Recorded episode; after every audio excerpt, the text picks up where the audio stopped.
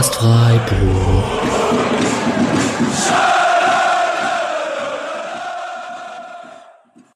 Dann hallo und herzlich willkommen zur 106. Episode des Podcast Freiburg. Die Hinrunde ist zu Ende. Der SC hat 2 zu 1 gegen Bayern 04 Leverkusen gewonnen. Richtig getippt hatte es der Julian mit 2 zu 1. Herzlichen Glückwunsch. Danke. Äh, hallo Mischa, hallo Patrick. Guten Abend. Und ich weiß gar nicht ehrlich gesagt, wo ich anfangen soll. Soll ich irgendwie sagen, wir sind jetzt tatsächlich nach der Hinrunde auf Platz drei. Wir haben irgendwie die beste Defense der Liga mit FC Bayern zusammen. Äh, Christian Streich hat seinen 100. Bundesligasieg gefeiert. Das Video haben wir gesehen und seine Jubelszenen. Schade, Leverkusen. Der Wortwitz muss natürlich direkt am Anfang kommen, dann ist der auch erledigt. Ähm, wir sind Zweiter in der Auswärtstabelle. Wir könnten ab, ab, ab in die Champions League singen. Oder schaffen wir es in dieser Folge und dieser Episode, Patrick, hier so ein bisschen äh, ruhig zu bleiben? Oder wie ist es mit der Euphorie? Schon ziemlich groß heute, weil das halt. Ich, ich glaube, Misha hat es vorhin getwittert, dass es äh, irgendwie ziemlich cool ist, dass man jetzt dieses Jahr Dortmund und Leverkusen geschlagen hat und Leipzig eigentlich hätte schlagen müssen, wenn es verdient ausgegangen wäre. Und das war halt jeweils kein Underdog-Fußball, sondern man war halt ich würde jetzt nicht sagen gleichwertig, aber ähm, man war halt, man hat nicht so wie in den letzten Jahren dann mal gegen Top-Teams gewonnen. Ja, ist äh, alles ein bisschen surreal.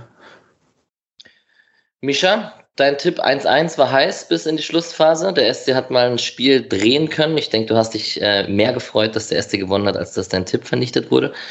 Ähm, ja, wie groß war denn die Freude, als Kevin Schade da die Demirovic-Flanke reingemacht hat? Ja, erstaunlich, also erstaunlich groß. Ich weiß gar nicht, was los war. Ich war richtig euphorisiert. Aber vielleicht auch, weil äh, es in den letzten Spielen einfach so selten passiert ist, dass Freiburg dann doch nochmal gewonnen hat. Also ich glaube so, was da jetzt, also mit, mit so einem Sieg in der zweiten Halbzeit, das wäre jetzt vor sieben Spieltagen hätte ich sogar fast damit gerechnet, dass das passiert. Und jetzt aktuell in der Phase hatte ich sogar eher noch immer ein bisschen Angst, dass es am Ende nicht mal das 1-1 werden könnte. Und dann kam so ein ja, recht unerwarteter später Führungstreffer dann doch auch ähm, sehr gut an bei mir. Wir werden kurz auch über die Hinrunde sprechen, also in, in, in, ein paar Minuten. Wir haben gerade schon gewitzelt in der Vorbesprechung. Mal schauen, ob die Spielbesprechung etwas kürzer ausfallen wird als sonst. Das nehmen wir uns immer vor und schaffen es dann am Ende eh nicht. Julian, also ich hatte gerade lustigerweise die Auswärtstabelle schon erwähnt. Auch solche Sachen sind ja als SC-Fan, also ich erinnere mich noch an eine chronische Auswärtsschwäche und jetzt ist man plötzlich Zweiter in der Auswärtstabelle und solche Sachen. Also ganz, ganz neue Gefühlslage als SC-Fan. Leider nur mit 750 Zuschauern im Stadion. Das wäre vielleicht noch das i-Tüpfelchen, wenn das gerade diese erfolgreiche Zeit man anders feiern könnte. Ja, und gerade die Auswärtsfahrten, wo wie viele Leute sich irgendwie für 900 Kilometer 0 zu 3 Auswärtsniederlagen äh, schon durchgequält haben und diese Saison hätte sich mal so gelohnt.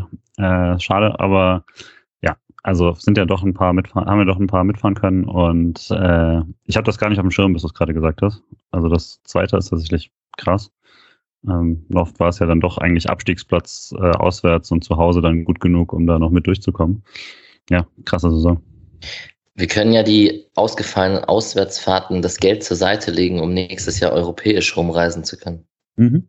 So als kleiner Sparplan für die Leute. Das hättest du mal vor der Saison sagen können. ja. Sehr gut. Ähm, Mischa, äh, www.zerstreuung-fußball.de Blogartikel ist schon draußen. Ähm, was hast du denn so, was sind denn so die Kernpunkte gewesen dieses Spiels? Was nimmst du jetzt da mit? Weil irgendwie hatte ich das, den Eindruck, äh, Leverkusen war auch einfach nicht so gut. Oder lag das am SC? Mhm. Äh, ich habe das Gefühl, auf jeden Fall Freiburg war besser auf Leverkusen eingestellt als Leverkusen auf Freiburg. Zumindest in der ersten Halbzeit hatte ich sehr stark dieses Gefühl. Freiburg hat halt, es war jetzt auch nichts ganz Besonderes, aber die hatten halt ein 4-4-2-Pressing, so auch wie man es gut kennt. Ne? Die beiden Stürmer laufen die Innenverteidiger an, aber haben den Sechser im Deckungsschatten. Somit bleiben dann noch ein Zehner und ein Sechser übrig für die Doppelsechs von Freiburg. Dann so, somit gleicht man dann diese Unterzahl im Mittelfeld aus. Ähm, und vor allem Küble ähm, hat Würz recht eng verfolgt und Schick wurde bei Zurückfallbewegungen auch meistens recht eng verfolgt. Und damit hat man dann, da Diaby ja gelb-rot gesperrt ausgefallen ist, fand ich so die größten Leverkusen-Stärken so aus dem Spiel genommen. im Gegensatz dazu hat Leverkusen halt nicht irgendwie einen besonderen Plan gehabt, was man jetzt gegen Grifo und Günther macht oder so, sondern einfach sehr symmetrisch ein 4-2-3-1-Pressing gespielt, dass die, glaube ich, halt prinzipiell gegen alle so spielen. Und naja, wenn dann Grifo halt so sich zurückfallen lässt, Günther dann nach vorne geht und so, dann haben die, sind die einfach nicht speziell darauf vorbereitet. Ich meine, die wissen das schon und sind wahrscheinlich darauf vorbereitet, aber es gab jetzt nichts, also keine systematische Anpassung darauf. Deswegen hatte ich das Gefühl, dass gerade in der ersten Halbzeit Freiburg da deutlich, ähm, also systematische Vorteile hatte tatsächlich. In der zweiten Halbzeit, ich habe es nicht, ich habe es jetzt nicht, ich hätte es mir nochmal anschauen müssen, was Leverkusen da genau gemacht hat. Ich hatte das Gefühl, es ist so ein bisschen 4-4-2-artiger, was die machen im Pressing und etwas besser, also darauf abgestimmt, was Freiburg macht und dann hat das Freiburg auch schwieriger, aber ja, da weiß ich jetzt nicht so genau. Patrick, ja, hat wenn ich mich nicht sehr tausche, war das in der zweiten Halbzeit ein Rauter gegen den Ball bei Leverkusen Raute. mit ja. Atli vorne drin und Schick, äh, Witz dann auf der 10. Genau. Hab, hab's mir fast gedacht, hätte ich mir noch mal an, also das hätte ich mir tatsächlich nochmal angeschaut. Ja. Mhm. Genau, ich kann mal kurz die Startaufstellung von Leverkusen einmal erwähnen. Radetzky, Kosunu, Ta in der Innenverteidigung, Sinkgraben links, Frimpong rechts. Andrich Aranguis, äh, Wirtz, bei Adli und Schick vorne drin. Ähm, ich komme nochmal auf dich zu sprechen, Micha, weil du ja auch so Spieler wie Arangis und Andrich und so, du, du magst eigentlich diese Leverkusener Mannschaft und diese Spieler, die es da gibt, ne? Ich, also Andrich und Aranguis sind eigentlich super cool. Ich fand Andrich halt eigentlich den wesentlichen Spieler bei Union letzte Saison. Ich finde es krass, dass die, also dass der weg ist und man das gar nicht so sehr merkt bei denen. Weil, und für Aranguis gilt dasselbe, die gelten halt vor allem als so Abräumertypen und, und Zweikämpfer, aber die sind technisch und im Spielaufbau und was so offensive Pässe angeht, auch eigentlich herausragend. Also die können beides. Die sind tendenziell schon auch Abräumer, aber sind da eben auch recht gut vorne. Und Schick ist halt so ein Typ, der so groß ist, Kopfballspieler, Strafraumstürmer, aber der ist technisch auch enorm stark. Ich glaube, so das Einzige, was ihm fehlt, ist das, allerkrasseste Tempo, aber den kann man auch wirklich gut ins Spiel mit einbinden. Deswegen Schick ist für mich auch einen der ähm, gehört schon so zu den besten Spielern der Bundesliga, finde ich. Und ist ja noch recht jung sogar. Und dann oh. Wirtz kennt ihr selber, ne? Und so und da. ja. ja, Julian, wenn Mischa sagt, äh, Schick gehört zu den besten Bundesligaspielern, dann muss man ja gleich im Atemzug dann über Lienhardt und Nico Schlotterbeck reden, weil Schick hat in dem Spiel ja nicht viel Land gesehen und der war ja ziemlich gut drauf in den Spielen zuvor. Ja, das hatte schon so einen leichten Haaland-Effekt. Ähm, aber ich würde sagen, in dem Fall war es jetzt, also war wieder ein gutes Spiel der Freiburger Innenverteidiger. Hat jetzt nicht ganz den Eindruck, dass es so dieses komplette Pausenbrot-Klauen war, ähm, sondern dass es auch wirklich, ähm, ja, einfach generell die Angriffe kaum da vorne gelandet sind. Ähm, und ja, aber auch wirklich äh, clever, dass der SC sich nie hat in diese, oder fast nie in diese Situationen hat bringen lassen, in denen man dann wirklich komplett hat ausgehebelt werden können. Ähm, und in ein paar Situationen, wo es dann möglich war, hat man es auch gut wegverteidigt bekommen. Würde schon sagen, dass äh, die ganz großen äh, Stürmerschrecks diese Saison gegen den SC nicht so gut aussahen und das gut bei der besten Defensive der, der Liga. Nicht verwunderlich. Modest hat getroffen, oder? Ja. ja. Okay. Gibt halt einen, den kann niemand ausschalten. Yes, damit können wir eigentlich schon zur SC-Aufstellung kommen, Patrick. Äh, der liebe Kevin Schlotterbeck, der bei uns noch letzte Woche Spieler des Spiels wurde, hat es, musste rausrotieren. Das hat wohl eher taktische Gründe als Leistungsgründe aus dem letzten Spiel. Und es gab noch eine äh, Veränderung, die wir schon, mit der wir schon gemutmaßt haben, dass sie zum letzten Spiel kommt. Das war Haberer von Anfang an für Eggestein.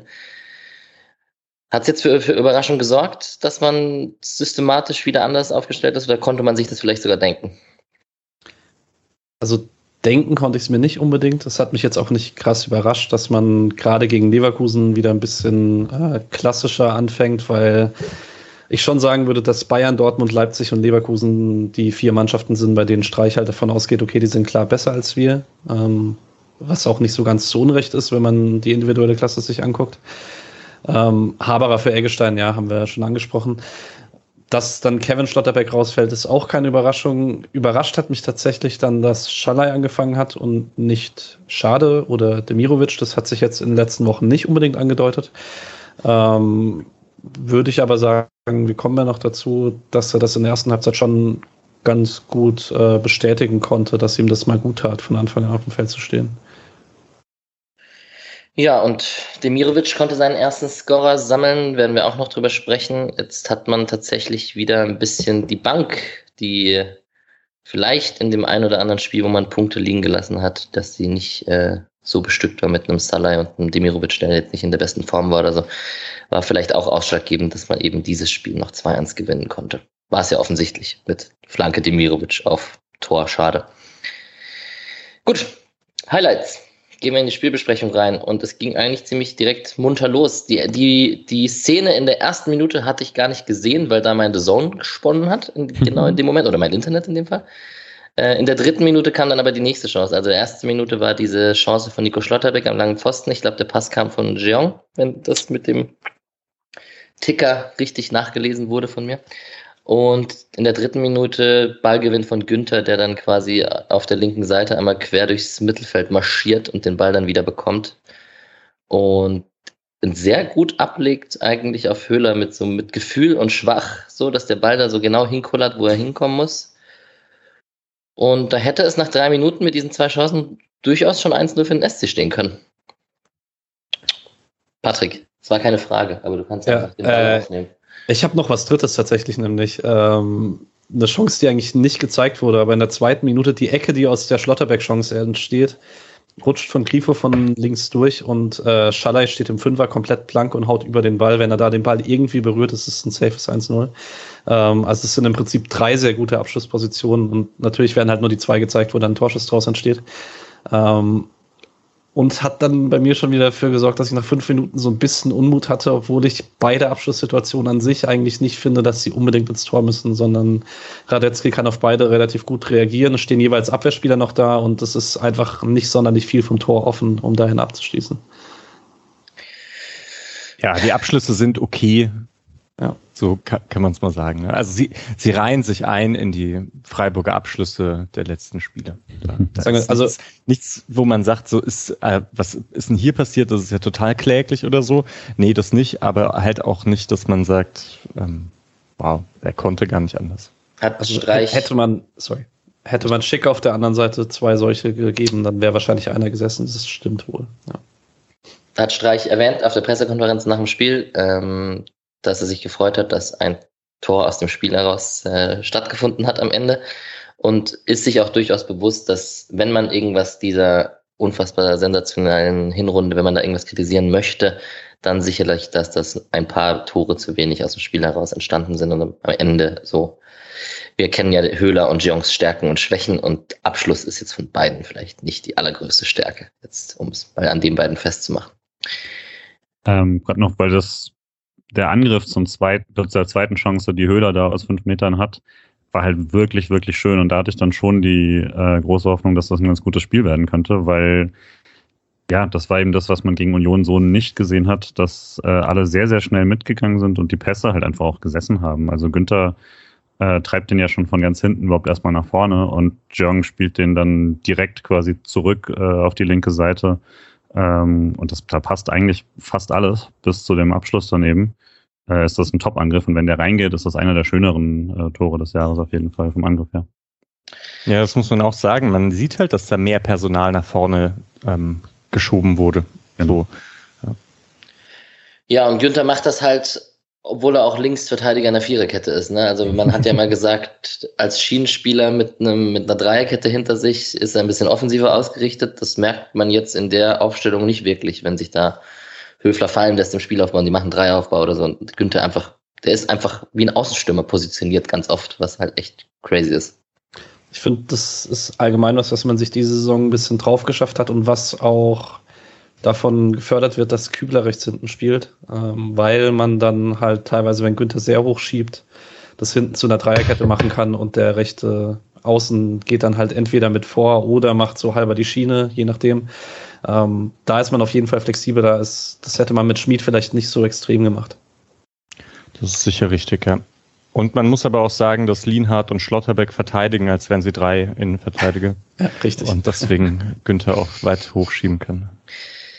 Ich ziehe jetzt noch eine Frage vor, wenn wir schon bei Christian Günther sind. Was Was, Julian, was war mit Testo Günther heute los? Also in der dritten Minute so schon und in der einen Situation mit Frimpong ist er auch sehr motiviert und der Sky-Kommentator hat es ein bisschen gefeiert. Ich fand es ein bisschen drüber tatsächlich in dem Moment. Das ähm, auf ihn schießen, meinst du? Ja, und also, ja. aber er hat sich ja schon auch aufgepumpt und wollte so, hier heute siehst du kein Land und hat ihn ja auch so zur Seite geschubst und so.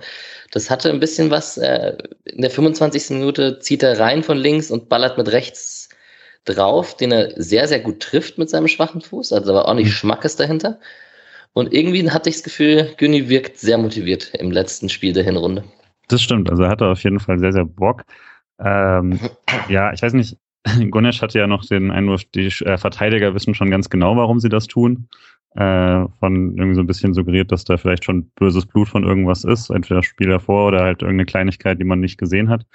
Ähm, weiß ich nicht, aber war, ist mir auch auf jeden Fall aufgefallen. Aber es ist ja bei Günther schon auch öfter so, dass er wenn er ähm, auch das Gefühl hat, dass es vielleicht auch gebraucht wird, dass er sich da generell sehr breite Brust aufbaut und ähm, marschiert. Und vielleicht ist es dann auch ein bisschen, dass er, also dass er da überhaupt nicht angegriffen wurde ähm, in der Szene, wo er dann den Schussversuch macht, ist ja auch ziemlich selten, deswegen sieht man das ja auch so gar nicht. Aber ist ja dann auch schon eine kleine Form von Respektlosigkeit.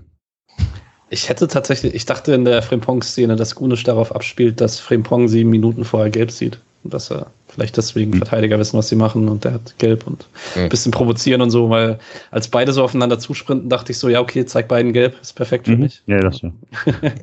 Ich will aber schon, dass sowas, was Günther macht, eigentlich gelb gibt. Also das ja. mit dem Ball auf ihn schießen. So, das, wurde mir auch vom halt Kommentator ein bisschen zu sehr gefeiert. Das hatte ich ja schon. Ja. Also ich fand es ein bisschen weird tatsächlich. Das sieht halt kein Schiedsrichter, ne? Also das ist, weil es ja wirklich dann in der in der Realgeschwindigkeit sieht das ja einfach aus, als ob er danach nochmal quasi der Fuß ist halt noch da und dann kriegt er den Ball sozusagen. Und erst in der Slow-Mo sieht man, dass der Fuß da schon sehr bewusst hingeht zum Ball nochmal und den dann trifft.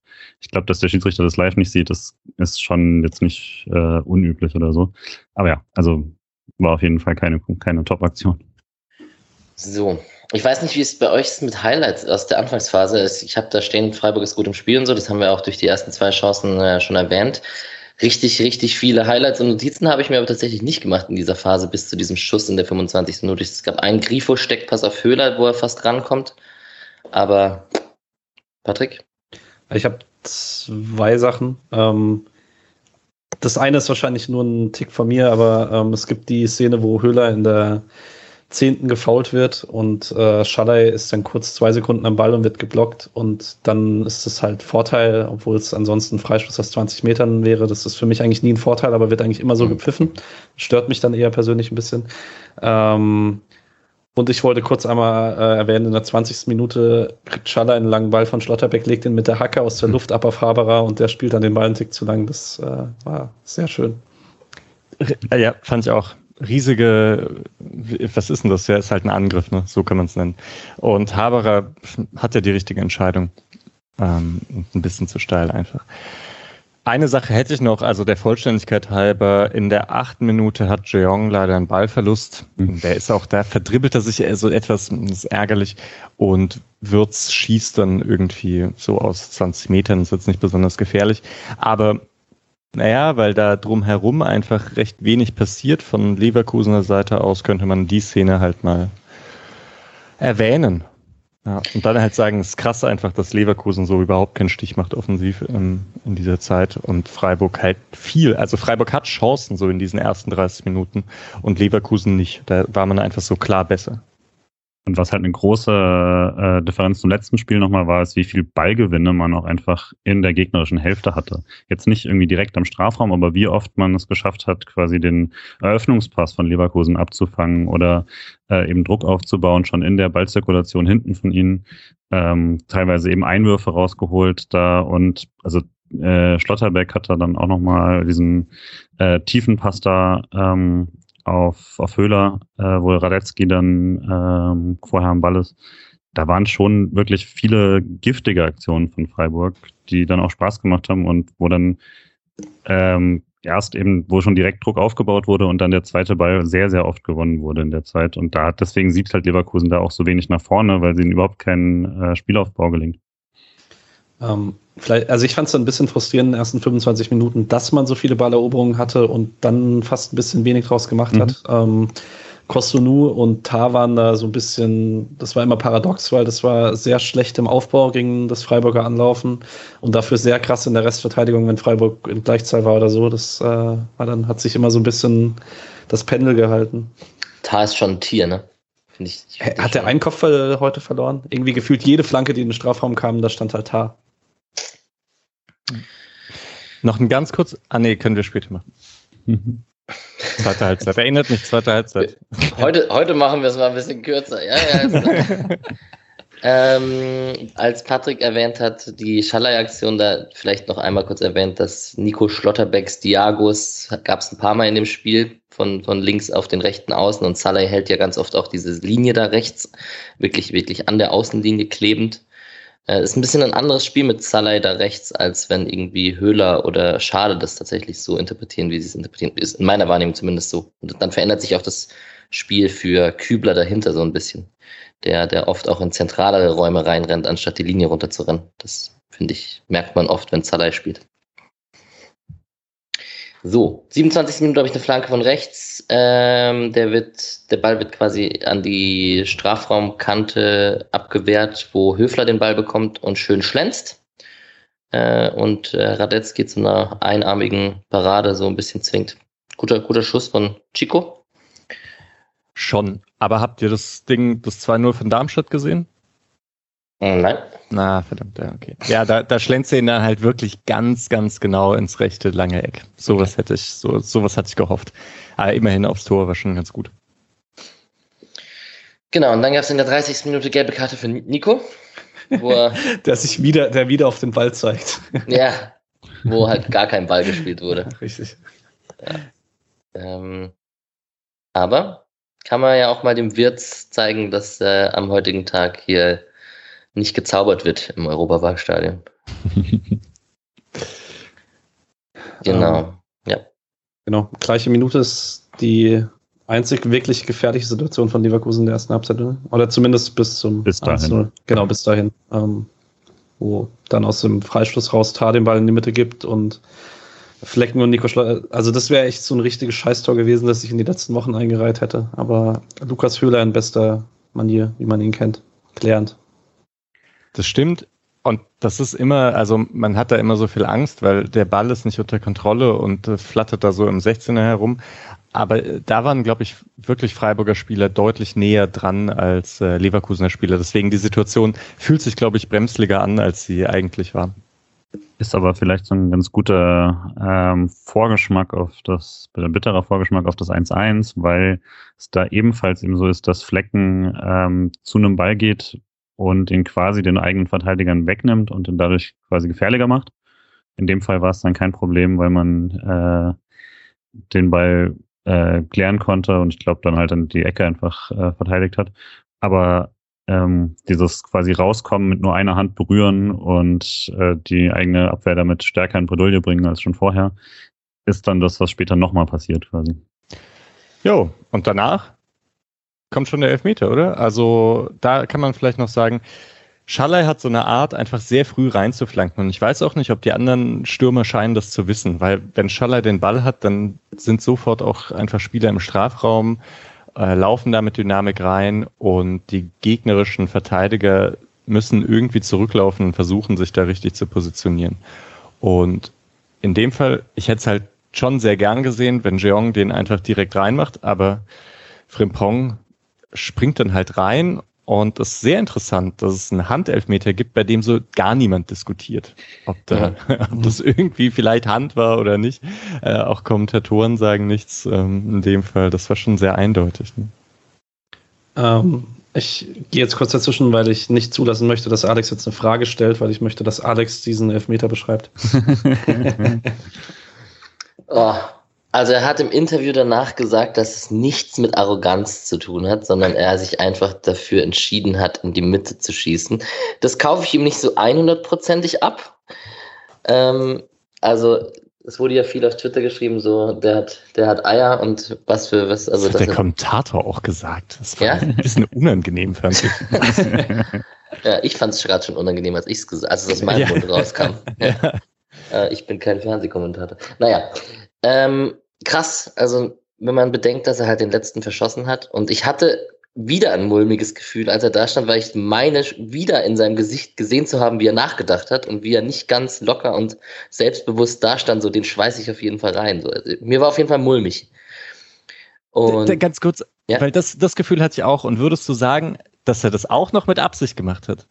Nee, ich würde sagen, das ist das, was dafür spricht, dass seine Interviewaussage da vielleicht auch nicht ganz so unwahr ist. Mhm. Ja. Du meinst, es war vielleicht aus einer Unsicherheit heraus, hat er einfach gesagt, ich schub den jetzt in die Mitte. Ja, also, hab, bevor er ihn vorbeischießt oder so. Ich habe halt fast gedacht, der ist so, also ne, der denkt halt, Radetzky weiß, dass er den letzten verschossen hat und denkt auch, das Letzte, was der macht, ist, den jetzt arrogant in die Mitte zu ja. lupfen. Mhm. Äh, macht davor noch einen auf unsicher. Ähm, ich hatte nämlich auch schon das Gefühl, der ballert den drüber jetzt einfach oder so, ne? Das, so wie er aussah. Mhm. Die, die, Frage ist halt tatsächlich, ob Grifo sagt, okay, rechts oder links schieße ich halt mit Innenseite und in die Mitte lupfe ich immer und dann, also so ganz unwahrscheinlich, dass in seinem Kopf abging, ja, denkt Radetzky jetzt, ich schieße in die gleiche Ecke, in die ich verschossen habe, oder denkt er, ich schieße in die andere, ach scheiß drauf, ich schieße in die Mitte. Und wenn er halt in die Mitte immer lupft, dann lupft er halt. Also, also hat er ja auf Schalke auch gemacht. So. Ich habe mich gefreut, als der Ball quasi gerade erst los war vom Fuß, weil ich mir sicher war, der geht jetzt rein. So als er vom Lupf war, einfach weil ich dachte, ja, das ist genau das, wie du es quasi machst, wenn, weil ich mir natürlich den gleichen Blödsinn, ne? Baumann wusste, in welche Ecke er geht. Ich dachte, er springt dahin, aber er springt dahin, weil letztes Mal habe ich ihn dahin. Dann bist du in genau diesem blöden Elfmeterschützen-Ding, wo du dir selber wahnsinnig machst mit dem, aber was, wenn er denkt, dass ich denke, dass ich denke? Und dann mach ihn halt einfach in die Mitte, ne? Also, und ich finde das, fand das absolut einleuchtend. Auch deshalb, ich glaube auch nicht, dass er jetzt irgendwie groß geschauspielert hat. Also im Interview, das war ja schon, wie sehr ihn daran, wie sehr das genagt hat an ihm, dass er den letzten da vergeben hat, hat man ja gemerkt. Und äh, ja, solange der immer ja, drin ist. Aber ein bisschen arrogant ist es trotzdem. Ja, klar, aber das ist ja gute Arroganz. Also das ist ja die beste Arroganz, ja, die ja, man haben aber. kann. Also du willst ja beim Elfmeterschießen, du willst ja keinen beim Elfmeterschießen, der sich denkt, boah, äh, aus Höflichkeit schiebe ich den jetzt flach äh, an den Pfosten oder so. Also perfekt fand ich. Die Sache war nur, dass Radetzky erstaunlich schnell wieder, ja. wieder oben war.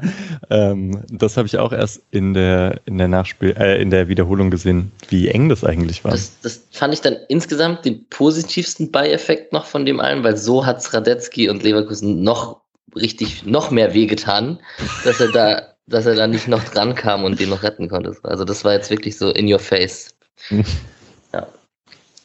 Und ist aber auch, ich glaube, Torhüter fangen sich den nicht gerne, weil ich erinnere nee. mich auf Schalke dran, wie Nübel so richtig ausgerastet mhm. ist und Radetzky hat auch den Pfosten heftig malträtiert. Mhm. Ja, ich finde es schön, dass er äh, trotz verschossenem Elfmeter hingegangen ist und äh, dass da gar keine Debatte drum kam, ob da jetzt ein anderer schießt oder nicht. Also das, das spricht auch für ihn und seine Rolle bei Freiburg mittlerweile. Ähm, für mich trotzdem äh, sicherer mit einem Grifo, der gerade erst verschossen hat, als wie wenn Günther oder Höhler da antreten und den Elfer schießen. Also dann doch lieber Grifo. Hoffen wir einfach, dass Waldschmidt zurückkommt. Ja. In der Winterpause.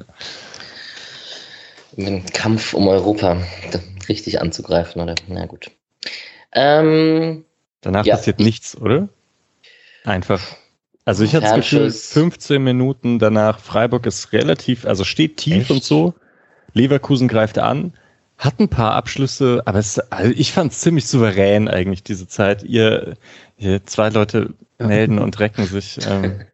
Äh, also ich würde vor allen Dingen in der einen Szene energisch widersprechen, in der Wirtz am linken Strafraum den Ball hat und äh, den leicht in den Rücken von dem hierbei ablegt oder dem hierbei nicht so richtig mitdenkt, aber im Normalfall musst du bei den beiden ah, ja. Spielern auf dem Raum, ist es eine hundertprozentige Torchance. Also es gibt keine hundertprozentigen Torchancen. Äh, ne. 70, ja, 80 Aber du, du meinst die Szene, die Höfler dann einfach souverän wegverteidigt. Genau, oh. genau die meine ich. äh, dann wär, vielleicht meinen wir dann doch eine andere. äh, ja, also ich würde schon sagen, das war, das war auf jeden Fall eine Riesenchance. Direkt danach hatte man, nach dem Elfmeter hatte man ja fast nochmal einen Handelfmeter, wo man äh, nochmal hätte gucken können. Das war dieses äh, klassische da, also äh, Günther haut von links die Flanke rein und ich weiß nicht mehr welcher Leverkusener springt quasi mit angelegtem Arm in die Flanke. Das war ja die große Diskussion jetzt äh, mit Ginter. Äh, war es ja, glaube ich, bei, bei Gladbach, wo das ja auch mhm. äh, quasi genauso war. Ich weiß auch, dass das früher öfter mal Elfmeter gab. Ich finde es gut, wenn es das nicht gibt. Ähm, und aber in dem Fall wäre es jetzt, glaube ich, auch eh, also der war relativ hoch und der hat auf jeden Fall an, angelegt und so, aber ähm, in den schlimmsten Handspielzeiten gab es sowas halt schon mal große Handspieldiskussionen, deswegen äh, war das, glaube ich, nochmal kurz Thema. Und diese, eben diese Szene, die Patrick meinte, also diese, so eine Flanke, die durchrutscht zu einem jemanden am Fünfer, da ist überhaupt schon das Glück, dass Wirtz den ähm, nicht ganz perfekt annimmt und deswegen ob noch ein paar passt und beim Pass, eigentlich kann er da eben vom Fünfer aus direkt abschließen. Das ist so eine hohe äh, Quote, wenn er den trifft. Und irgendwie, obwohl er eigentlich genau da steht und da hinguckt, erwartet er ihn irgendwie einfach nicht. Ähm, da hatte man, glaube ich, einfach mal wirklich ein bisschen Glück in der, äh, in der Halbzeit, weil ansonsten hatte Leverkusen ja wirklich nicht so viel. Genau, es gab noch die gelbe Karte für Andrich, als er Grifo festgehalten hat. Und mhm. dann kam diese Szene zwischen Günther und Frimpong in der 41. Minute, die haben wir schon besprochen. Und dann kam das unnötige 1 zu 1, kurz vor der Halbzeit. Und das hat gar nicht geschmeckt. Also ich hätte gern mit, ich ist jetzt nicht sehr überraschend, dass ich gern mit der Führung in die Pause gegangen wäre als Freiburg-Fan, aber das Gegentor hat irgendwie schon geschmerzt nach dieser Halbzeit, fand ich. Ich habe jemand von euch die Szene vor der Ecke parat? Äh, da ist doch, da hat doch Flecken den, den Ball nach vorne abgewehrt und Höfler ähm, klärt zur Ecke. Ja, genau. Aber also links ist doch auch irgendwie, also das funktioniert schon draußen nicht so wirklich verteidigen. -mäßig. Genau, also erstmal kommt da Kübler zum ersten Mal nicht quasi richtig in den Zweikampf. Ähm, wird dann aber nochmal zurückgespielt quasi und äh, dann wird Freiburg ganz, ganz mies quasi durch einen schönen äh, Steilpass ausgehebelt. Ähm, und dadurch, also das ja, also da sieht es bei keinem so richtig gut aus. Äh, bisschen unklar, wer wann hingeht. Kübler äh, hat dann auch äh, eben verliert seinen Gegenspieler und dann das Flecken dahin geht. Ich weiß gar nicht, ob man das, sagen kann, das ist falsch, weil er sieht natürlich auch nicht, wie es hinter ihm aussieht. Ähm, ist insgesamt einfach die Kommunikation nicht so toll, aber dass er ihn quasi direkt vor die Füße legt, ist schon mal sehr gefährlich. Ihr habt dann diskutiert, ob das jetzt hätte faul sein sollen, weil Höfler klärt ihn dann so übers, übers Tor und wird davon hinten ein bisschen gestoßen ich hätte jetzt gesagt, weiterlaufen ist schon noch okay, aber. Ähm, das war zumindest mein allererster Eindruck direkt, als es passiert ist, auch bevor die Wiederholung kam. Da dachte ich direkt faul, tatsächlich, weil mhm. sonst hätte er den auch nicht so komisch, unkonventionell im Fallen übers eigene Tor rausgelupft, so, so sah es zumindest aus. Ja, es war jetzt aber auch kein klares Fall, was man irgendwie, also in der Wiederholung. War schon okay. Aber, ich weiß halt aber nicht, wird sich halt nicht angeschaut, weil die Ecke, sobald es die Ecke gibt, ist ja vorbei. Genau. Äh, ich weiß halt nicht, ob's, ähm, ob man jetzt sagen kann, dass da soll Flecken so nicht hin oder doch, weil eben, äh, also ich, es fällt mir schwer zu sagen, nee, da darf auf keinen Fall hin, weil er weiß ja halt nicht, dass da nicht noch jemand steht und einfach einschieben kann. Aber es wirkte halt irgendwie unglücklich, dass der Ball dann einfach zentral in die Mitte geleitet wird. Ich fand schon, dass es eher ein Fehler war. Ja, würde ich auch sagen. Naja, also ist ja nichts passiert auch. ja, also letztlich steht vor der Ecke. Interessiert ja, im Endeffekt keinen, wenn da kein Tor fällt, das stimmt schon. Aber, ja. Ja, und dann macht Tar den Santa Maria Gedächtnisfallrückzieher und Aranguis macht es damals wie Lienhardt und köpft ihn dann rein. Ähm, dass Tada aber so frei am langen Pfosten irgendwie hinkommt, ist, glaube ich, das größere Problem, als wie es dann in der Mitte zu Ende verteidigt wird. Dass also den halt niemand wegköpft vorher. Hm. Glaubt ihr, also ich habe ja vorhin mal so spaßeshalber in die Gruppe geschrieben, in der perfekten Welt würde ich mir wünschen, Höhler läuft nicht durch, um Linie zu sichern, sondern stellt Arangis und Kosunu ins Abseits. Glaubt ihr, der Rest macht das? Weil es schon sehr auffällig ist, dass die restlichen Freiburger Verteidiger so auf einer Linie stehen und dann aber keiner so. Also es ist trotzdem schwer zu verteidigen, wenn der Ball dann in die Mitte geht, aber irgendwie fand ich das gesamttaktisch irgendwie ein bisschen merkwürdig, die Szene. Würde ich dir schon noch recht geben, dass es auf jeden Fall auffällig ist, dass nur eine äh, auf der Linie steht. Ja, aber es ist ja insgesamt eher eine chaotische Szene schon dadurch, dass eben der Ball, also Kübler köpft ihn ja so hoch, ähm, weil er vorher auch nochmal abgefälscht wird und bringt, macht ihn ja quasi so eine Kopfballkerze daraus. Deswegen, ich glaube, die anderen hatten gar keine Zeit, um da zurückzugehen. Das weiß nicht, ob da das große Idee dahinter war, weil vorher geht der Ball halt einfach überhaupt nicht dahin, deswegen sollte man da vorher nicht zurückgehen. Und ähm, ja, also und dann wäre immer noch ein Freirückzieher da Richtung Tor gekommen. Also ich weiß nicht, klar kann man das dann so sagen, aber letzte Woche steht halt Kübler da und rettet den auf der Linie und dann sagt keiner ja, aber hätte er mal geguckt, mhm. dass da niemand einen Abseits stellt. Also ich glaube schon, dass da jetzt nicht das Problem war, sondern dass der halt einfach im langen Pfosten völlig frei wird und Kübler einen schwierigen Ball halt nochmal noch mal schlimmer macht. Ähm, also auch da unglücklich, weil er halt direkt davor berührt, aber und er kommt noch irgendwie ran. Aber sieht dann wirklich, wirklich scheiße aus, dass du da fünf Meter Umkreis Platz hast für einen Fallrückzieher. True. Ja, und dann stand es 1-1 und ich glaube, damit war Freiburg nach dieser Halbzeit und vor allem nach dieser Anfangsphase in den ersten Minuten, wo man ja auch noch ein Tor hätte machen können, da war man etwas unzufrieden als Freiburg-Fan. Julian, du hast das als sehr komisches Gefühl bezeichnet, weil man ja trotzdem 1-1 im Kampf um Europa nach dem 17. Spieltag gegen Leverkusen spielt so und ähm, dass das ein bisschen Jammern auf hohem Niveau ist vielleicht als Freiburg-Fan, aber es war so, wie es halt war und man war die Beut Ausbeute hätte besser sein können. Ich habe trotzdem gejammert, ja. Ja, genau. so, und in der zweiten Halbzeit, vielleicht mal was Allgemeines zur ganzen Halbzeit, habe ich relativ wenige Notizen tatsächlich. Vor allem, weil sich das ganz lange und über ganz große Phasen für mich so angefühlt hat, wie das beide Mannschaften jetzt irgendwie dieses 1-1, also ist schon okay. Mhm. Würdet, würdet ihr mir da widersprechen? Nee. Ich habe jetzt übrigens noch, also hier, Max Jakob Ost sagt, Tannenbaum haben sie gespielt. Also äh, 4-3-2-1 mit drei Sechsern dann. Ja, auch möglich, dass Atli dann nur situativ ein bisschen höher schiebt, aber ähm, ist eigentlich auch tatsächlich egal, welche der beiden Formationen es ist, weil der ja. große Effekt ist halt, dass das Zentrum extrem zu ist, ähm, wo Leverkusen, wie Julian vorhin angesprochen hat, in der ersten Halbzeit super viele zweite Bälle verloren hat. Das ist dann nicht mehr so passiert. Ähm, und eigentlich wurde Leverkusen dann hauptsächlich noch gefährlich, wenn Frimpong auf rechts mal was gemacht hat, der echt unglaublich schnell ist. Das ist echt krass. Vor allen Dingen auch auf den ersten Metern. Ähm, ja, und ich finde, Freiburg hat Anfang der zweiten Halbzeit ein bisschen drunter gelitten, dass Nikolas Höfler heute echt nicht sein bestes Spiel hatte. Da waren viele Sachen ein bisschen unglücklich. Da waren ein paar Ballverluste mit drin, ne? Auch von Haberer, der hat ein, zwei Mal den oder ein paar Mal den Ball auch irgendwie so den Gegner komisch in den Fuß gespielt. Insgesamt fand ich es aber, da reden wir jetzt über Spielaufbau oft, wenn wir über Höfler reden und so, fand ich schon sehr beeindruckend, wie Flecken, Lienhardt, Nico Schlotterbeck und Höfler auch sich einfach immer in den Räumen anspielen und versucht sind, das so lange spielerisch zu lösen, wie es halt möglich ist. Und erst als letzte Option haut Flecken dann das Ding mal raus. Aber fand ich schon sehr selbstbewusst, was Nico Schlotterbeck und Lienhardt da vor allem hinten drin mittlerweile machen. Das ist schon Top-Niveau in der Bundesliga, muss man eigentlich sagen. Ich habe auch fast das Gefühl, die ganzen Gegner laufen gar nicht mehr bis zum Schluss richtig an. Also es passiert gar nicht mehr so, dass äh, irgendjemand voll drauf geht und dann mh, und, und Freiburg sich da so krass herauskombinieren muss, sondern die spielen sicher hinten raus und dann ja. Oder wenn, dann ist es beim Gegner halt oft nur die vorderste Reihe, weil man den Raum dahinter nicht anbieten möchte. Mhm. Und Flecken immer mit seinen leicht angechuppten Bällen über den Spieler, der ihn anläuft, ja. wieder zurück zu Lienhardt oder zu Nico Schlotterbeck. Das ist echt. Das sieht immer, ich glaube, es sieht gefährlicher aus, als es ist, aber die macht er schon sehr gerne. Ich glaube auch, das ist nichts, was, was jetzt ein Gegner so antizipieren, also was ein Gegner ausnutzen kann.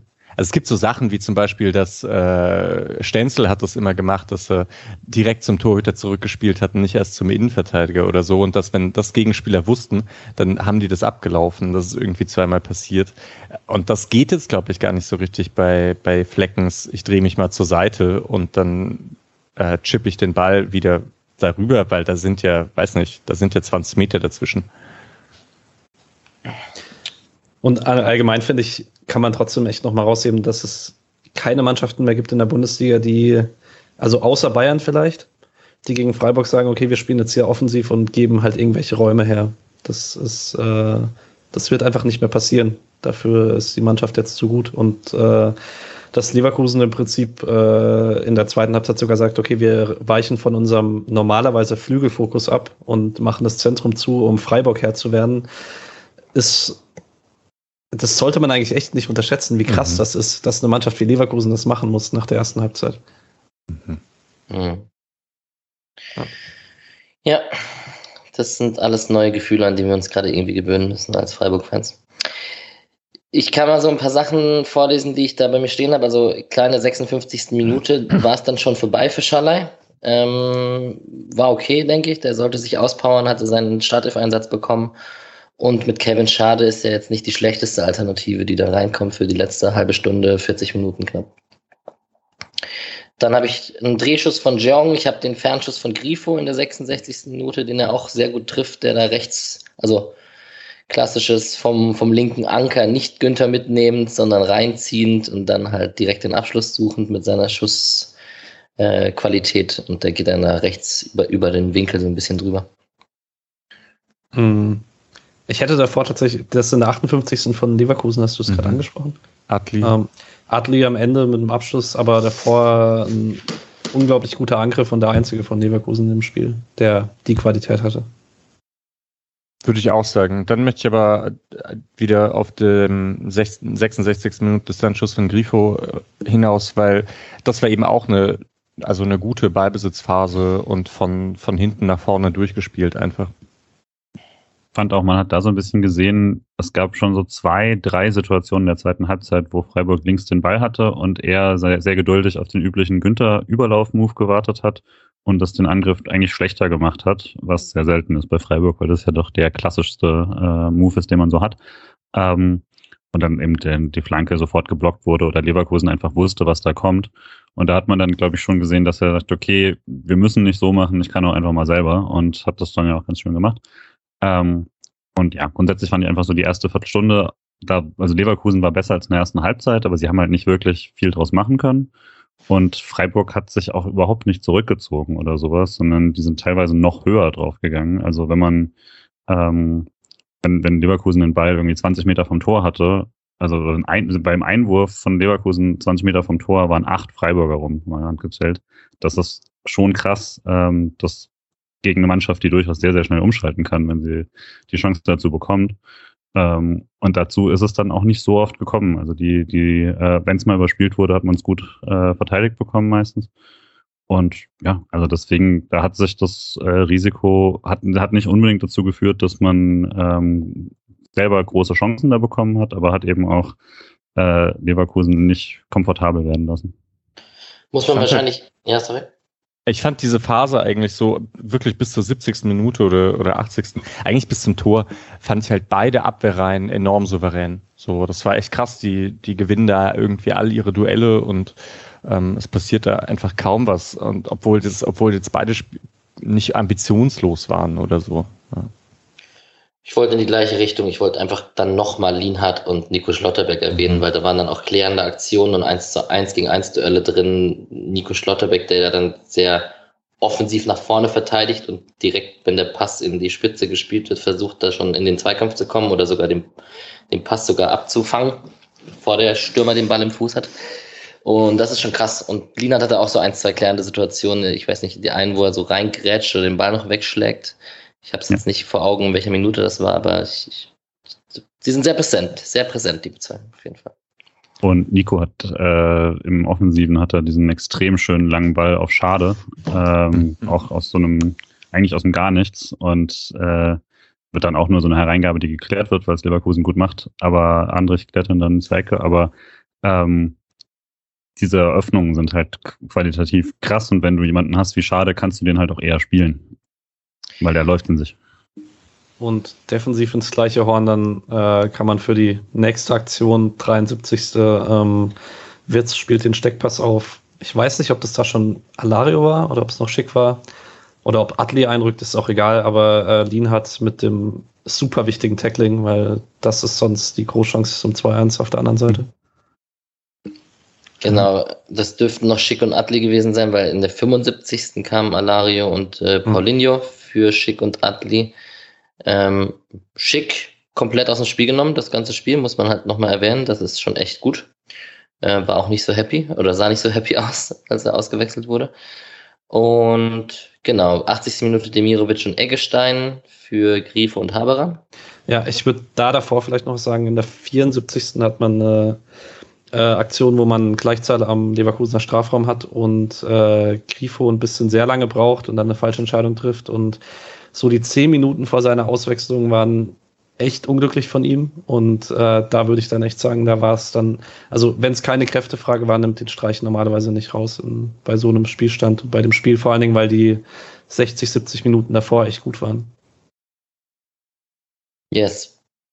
Genau, Demirovic und Eggestein für Grifo und Haberer. Ähm, dann gab es diesen Konter, wo Schade umgegrätscht wird von Kusunu.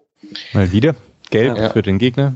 Stimmt, Schade zieht die gelben Karten, haben wir schon oft thematisiert. Mhm. Ja, ist halt gefährlich, ne? Der ist einfach auch schnell und könnte, könnte wegrennen da in der Situation. Aber halt nicht Gelb geht in Ordnung.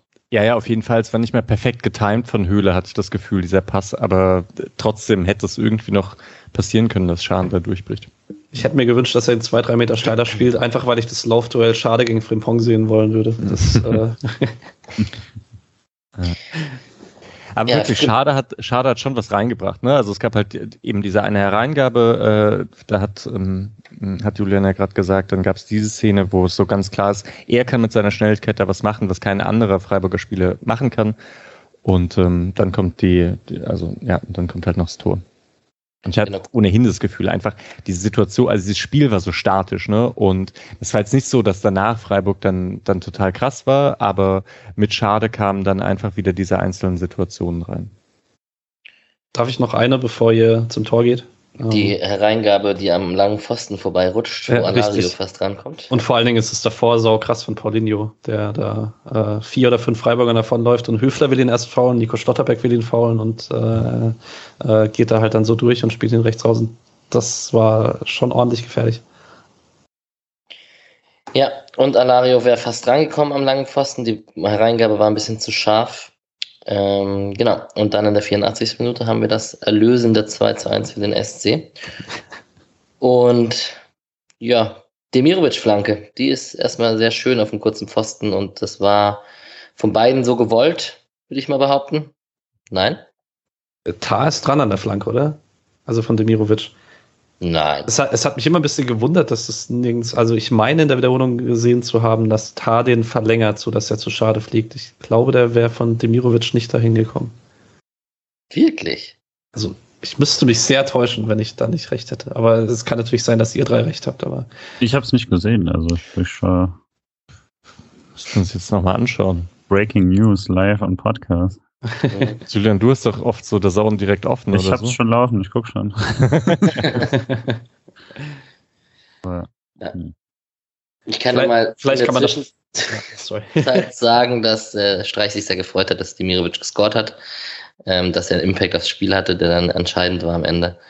Und der Abschluss von Schade, jetzt mal sei mal dahingestellt, ob da jemand dran war oder nicht, dieser lockere Fuß reinhalten, Abschluss flach am Torwart vorbei, das finde ich schon recht gut. So, Julian? Ich kann es dir nicht sagen. Es, also man sieht also, von, es kommt dann eine Wiederholung von der Gegenseite und da ist es meiner Meinung nach relativ gut zu sehen. Aber äh, mal ja, unabhängig davon ist es, äh, Nick Steiger hat es die Woche bei äh, noch geschrieben, dass äh, Schade und Demirovic das häufiger mal gemacht haben, wenn die beiden zusammen auf dem Feld standen, dass Demirovic nach rechts ist und Schade dann das Zentrum besetzt hat und das ist äh, klassische Situation dann. Ja, sonst noch was zum Tor? Nö. Geil. Geil. Hm. 2 zu 1 gegen Leverkusen, 84. Minute. Ja, danach und dann. voll cool, oder? Bitte? Einfach danach so runter, die Zeit runter gespielt. So super yes. häufig mit diesen Einwürfen und dann gibt es noch einen Einwurf und ich glaube als Leverkusen-Fan, so da fängt man jetzt heulen an dass man denkt, es gibt nicht mal noch eine Situation, in der man sich irgendwie eine Chance herausspielt. Und da dachte ich, dass, also insgesamt dieser Auftritt jetzt so im Nachhinein gesehen, dadurch, dass es das 2-1 wurde, war halt so häufig, so souverän, war schon, schon abgefahren. Keine Podcastaufnahme ohne Alex Höhler Lobeshymnen, in dieser Phase zumindest. Ich finde, der ist, wenn man führt und wenn man den äh, im Bälle festmachen und auf Zeit spielen am Ende bei Einwürfen und so. Er ist auch der Spieler gewesen, der bei der kurzen Ecke dann dahin gegangen ist, um den Ball abzuschirmen und so. Das macht er wirklich mittlerweile auf einem ganz, ganz hohen Bundesliga-Niveau. Ich glaube, da lehne ich mich jetzt nicht zu weit aus dem Fenster, wenn man das so sagt, dass er jetzt nicht der Stürmer ist, der die hier 20 Hütten in der Saison schießt und man oft auch merkt, wie bei dem dem, bei welcher Szene war das da, wo, wo Schade gefault wurde, abgegrätscht wurde, wo wir gerade gesagt haben, der Pass war zu kurz und so. Spielerisch fehlt es oft und man hat auch oft das Gefühl, wenn er sich so, wenn, wenn er so 20, 30 Meter den Ball treibt oder wenn er irgendwie gute Aktionen hat, dass am Ende die letzte, das, die, die letzte Genauigkeit oder halt auch die Technik dafür fehlt ganz oft. Aber dieses Ball abschirmen und auf Zeit spielen und sich da aufreiben und in der einen Szene wird es ganz deutlich, wo er Geld bekommen hat, da wo er sich aufgeregt hat bei dem gegnerischen Einwurf. Ähm, das ist schon sehr gut und das, das, äh, dem kann ich viel abgewinnen, wie ihr alle wissen. Ich fand Höhler auch ziemlich gut und ich finde sogar, dass der, ähm, also er bringt sich halt selber in Situationen, in denen er dann technisch irgendwie auch gute Sachen machen kann. Also ich glaube schon auch, der hat sicher Defizite, wenn es irgendwie zu schnell geht oder sonst irgendwas. Aber dadurch, dass er den Ball so gut abschirmt und dann nochmal verzögert und schaut, vielleicht, also vielleicht wird er ja gefault oder nicht. Und dann hat er ein bisschen Raum und dann kann der, der, der hat ja irgendwann auch mal so einen Außenrisspass vertikal auf Günther durchgespielt oder so. Ähm, hält und er hält den Ball auch nicht nur durch Abschirmen, sondern ja schon auch dadurch, dass er Ballkontakte hat und einen klugen Raum legt. Also ich finde auch, der hat sich da entwickelt, tatsächlich. Und eine, eine ganz, also er gibt diesem Spiel eine, eine Ruhe. So. Also ich habe es mir jetzt gerade nochmal angeschaut. Also wenn man sich den Ball anguckt, nachdem er Demirovics Fuß verlässt, fliegt er niemals Richtung Schade, wenn Tar nicht dran ist. Also, ich kann es da nicht sehen. Ich meine, er gibt ihm eine Vorwärtsbewegung. Aber ist egal. Ich freue mich sehr für Demirovic. Egal wie. Also ich hoffe, dass man ihm einfach sagt, das war von dir. ja. Schlussphase vielleicht noch kurz erwähnen. Linat hatte noch eine klärende Aktion ganz am Ende, so eine 88. Minute, wo er den Ball noch entscheidend klärt und äh, Kevin Schlotterbeck kam am Ende noch rein und da hat man Streich gesehen, wie er dann auf 5-4-1 gewechselt hat mit Kevin in der Mitte hinten. Aber wir spielen nie Fünferkette. Nee, stimmt. Stimmt, ja. In dem Fall war es so. Ne? Vier, eins. Ja, genau. Gut, ähm, das wär's mit den Highlights. Äh, ich, wie immer, die Frage, ob ihr noch gewisse Spieler erwähnen wollt. Ich fange vielleicht mal an mit Kübi, weil ich den sehr präsent und auch sehr, also der hatte diese ein, zwei Aktionen noch davon, wo, wo wir vorhin drüber gesprochen haben, Julian, mit bei dem, bei der Entstehung zum Gegentor und so weiter, wo er nicht in die Zweikämpfe gekommen ist.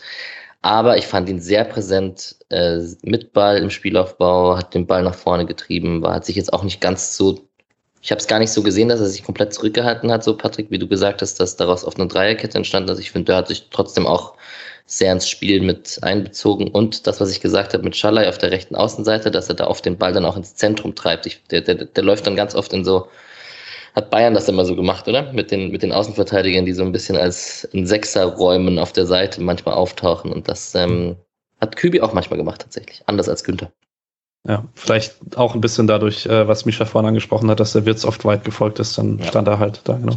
Ähm, ich würde noch gerne kurz über Haber reden, weil wir jetzt wenig über ihn gesprochen haben, dafür, dass er rein rotiert ist und ich fand es echt in Ordnung. Also war mitten Faktor dafür, dass man eben in der ersten Halbzeit im Zentrum ganz gut aussah. War auch einer, der viele zweite Bälle eingesammelt hat. Also es sind jetzt, laut Statistik hat er vier Bälle abgefangen. Ich weiß nicht, ob da zweite Bälle auch immer mit reinzählen oder ob das eher noch was anderes ist. Aber also es war jetzt nicht krass auffällig, aber das war ungefähr auf dem Niveau, was Eggestein die letzten Wochen so hatte. Und äh, ist doch ganz cool, dass man da ohne Qualitätsabfall einfach spielen lassen kann, wer sich gerade besser fühlt. Finde ich auch. Und ich habe mir das 2-1 jetzt auch nochmal angeschaut. Und das stimmt, dass dieser Ball hat irgendwie eine komische Flugkurve. Also ich glaube, tendenziell ist auch da dran, aber ich sehe es nicht. Und ich sehe auch nicht, dass der Ball die Flugkurve tatsächlich verändert oder so stark. Das weiß ich auch nicht genau. Hm. Schwierig, echt schwierig zu sagen. Äh, Schreibt uns in die Kommentare. Ja, genau.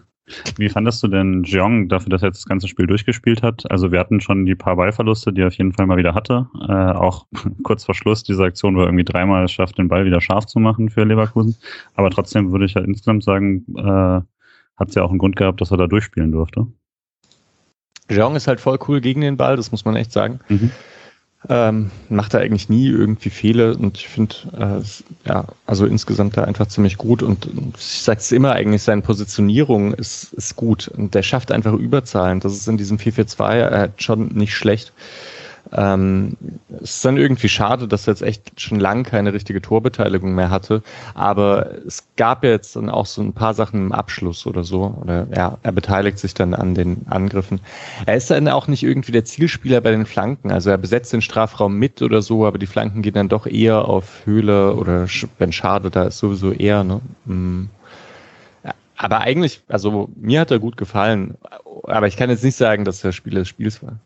Ist auch 13 Kilometer gelaufen. Das äh, ist in den letzten äh, Wochen schon nochmal deutlich rauszuheben. Mhm. Ja. Ja, er macht vielleicht halt nicht genau den Sprung, den ich da, also ich hatte mir schon immer so ein bisschen vorgestellt, dass Jeong wirklich auch zentrale Spieler wird und derjenige, der das spielerische Element bei Freiburg reinbringt, neben Grifo noch. Und diese Entwicklung ist es jetzt nicht so, dass er so eine dominante Rolle einnimmt, sondern eigentlich fast sogar eher ein bisschen eine, eine unsichtbare Rolle, so ein Team, ähm, so ein Teamplayer eher. Ja. Wer ist denn dann der Spieler des Spiels? Nico Schlotterbeck. Nico Schlotterbeck. Lienhardt.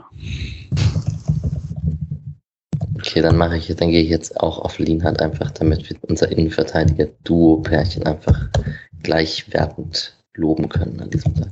Aber Shoutout an Kevin Schade für eine äh, sehr belebende Einwechslung. Dafür, dass es die ersten Minuten nicht so gut aussah äh, oder sehr unauffällig war, fand ich es danach sehr, sehr gut.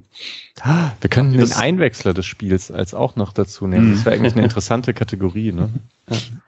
Ja, habt ihr das gehört? Äh, wer, also Alex hat die Pressekonferenz auch gehört. Ähm, mhm. Streich wurde ja danach gefragt, warum äh, also das Carsten Schröter-Lorenz hat es, glaube ich, gefragt, äh, dass man bei Schade das Gefühl hat, er war nicht richtig drin sofort im Spiel und Streich meinte dann, ja, es können sich nie alle gleichzeitig warm laufen und Schade war dann nicht so ganz voll schon drin, als er eingewechselt worden musste.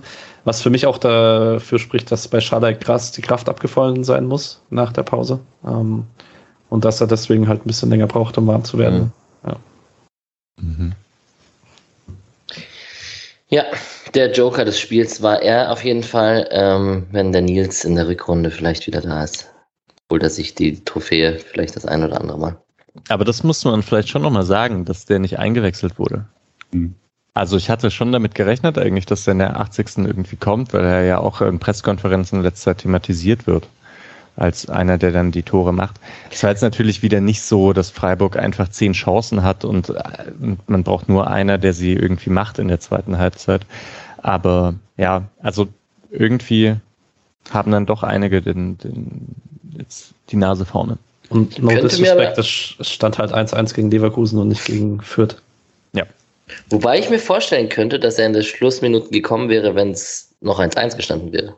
Also, weiß man jetzt nicht, aber Vielleicht ja.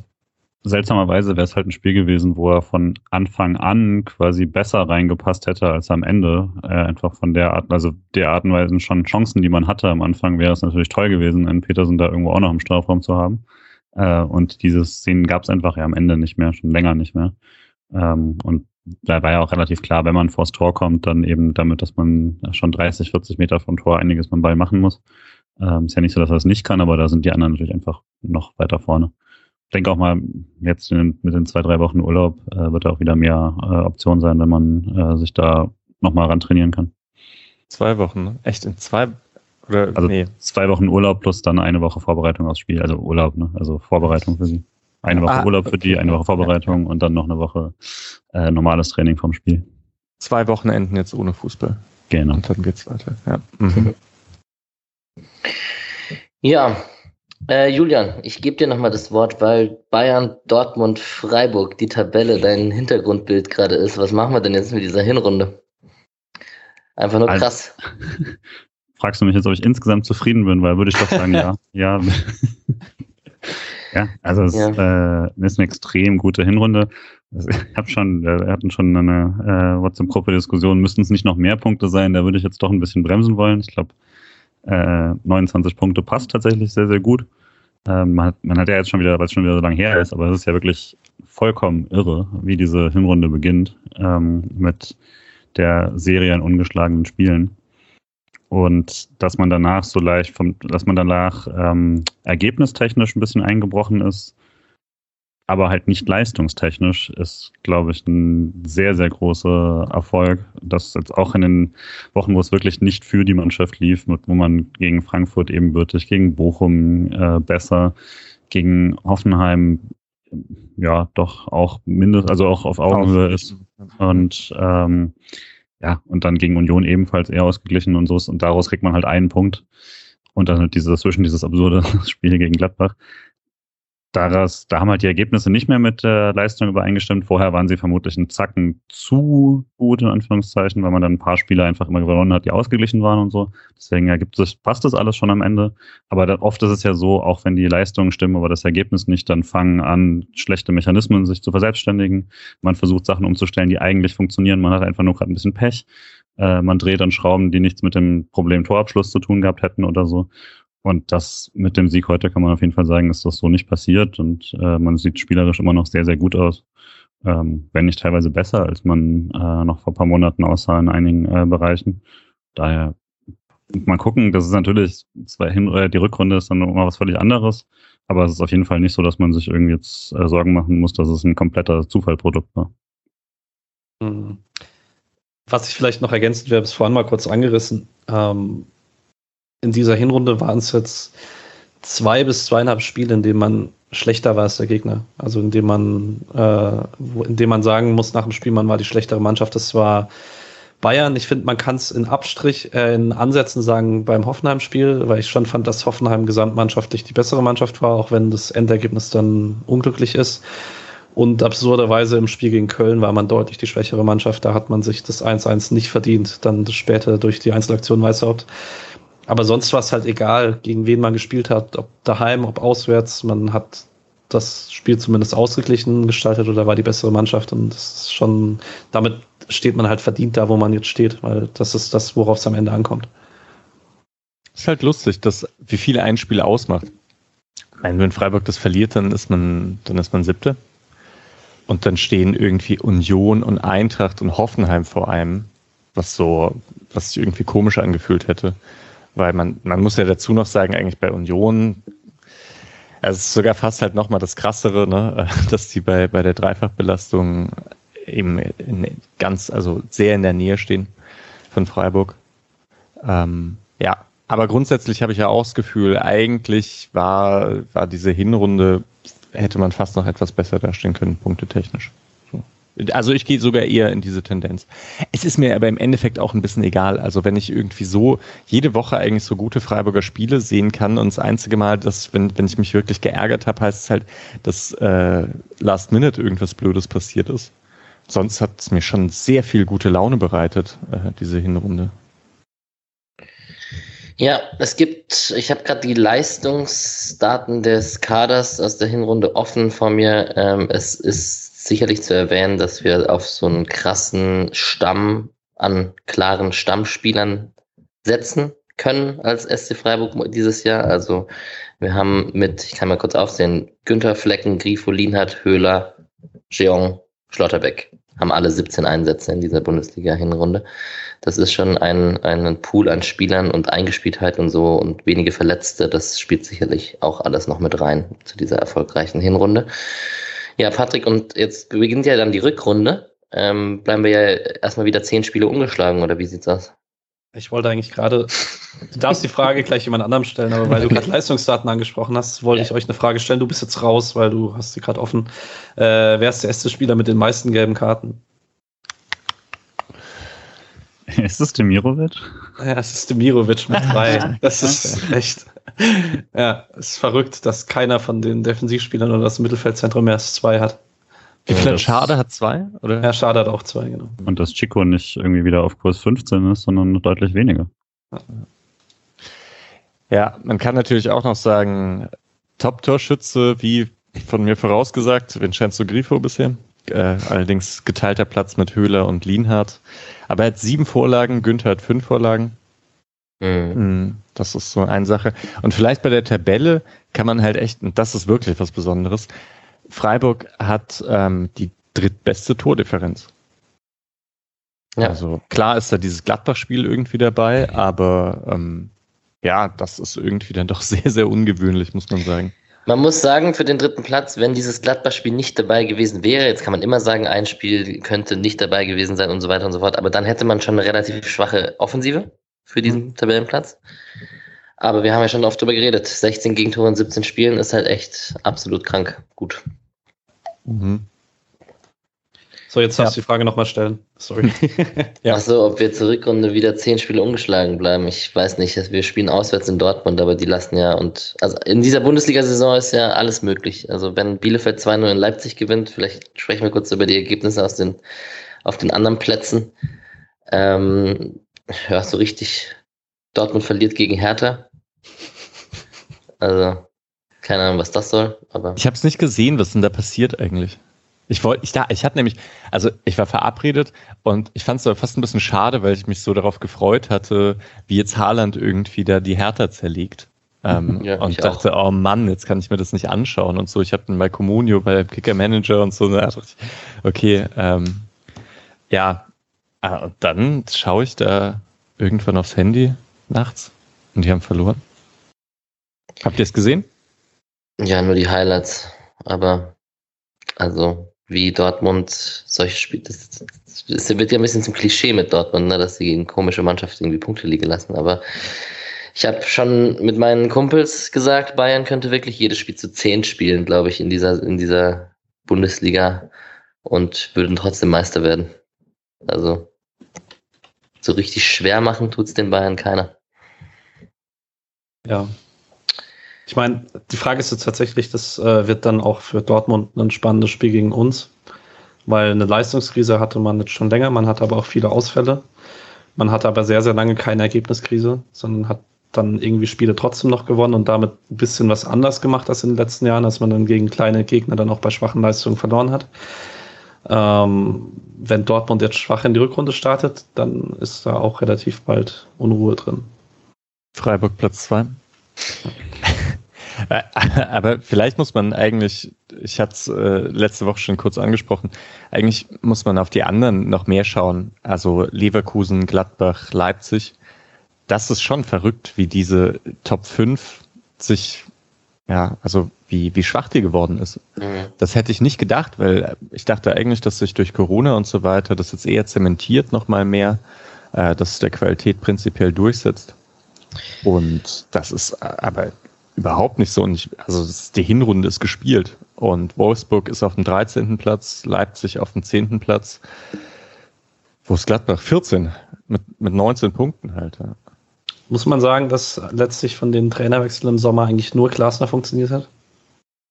Ist jetzt Boah. von der Tabelle her gedacht, aber ich weiß, der hatte auch einen schweren Start und so, aber halt auch die einzige Mannschaft mit einem krassen Kaderumbruch.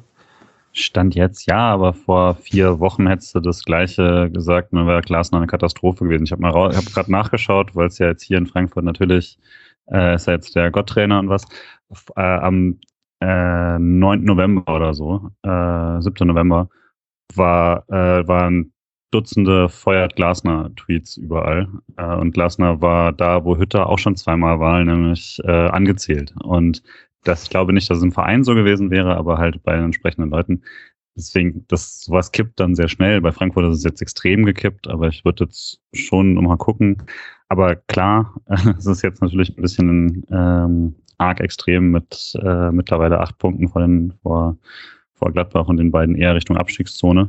Ähm, aber ich würde halt sagen, ein Beispiel, wenn man am zwölften Spieltag noch äh, kurz vorm äh, Rausschmiss stehen soll, laut einigen Leuten, und dann äh, jetzt steht man auf Europaplatz und ist irgendwie der perfekte Trainer für die Mannschaft, dann reagieren vielleicht manche etwas über. An Frankfurt musste ich übrigens auch bei diesem Spiel denken als Leverkusen 1-1 gemacht hat. Weil ich habe Frankfurt hin wieder gesehen und ich habe das Gefühl, die haben noch kein Spiel über 90 Minuten gut gespielt. Sondern die starten immer so ein bisschen lustlos und dann irgendwie, weiß nicht, eigentlich werden sie ziemlich hergespielt und dann machen sie irgendwie plötzlich zwei Tore und drehen voll auf und sind eigentlich ganz gut. Äh, das ist irgendwie eine komische Art. Ich werde aus Frankfurt auch noch nicht so ganz schlau. Aber ergebnistechnisch ist es ja eigentlich deutlich besser, als äh, wie sie gespielt haben in dieser Hinrunde. Mein Frankfurter Kollege hat mir die Jahrestabelle geschickt, also vom Kalenderjahr, mhm. und da sind sie halt Dritter mit mhm. 70 Punkten. Also gut, es sind 38 Spiele, es sind jetzt ein bisschen mehr als in einer Saison, aber sie sind halt nach Bayern und Dortmund halt die dritte Mannschaft vor Leipzig und Freiburg auf fünf tatsächlich. Aber ähm, also Frankfurt hat schon ein gutes Jahr hinter sich, so insgesamt. Mhm. mhm. Wird man nicht meinen, wenn man nee. ihnen zuhört. Ja.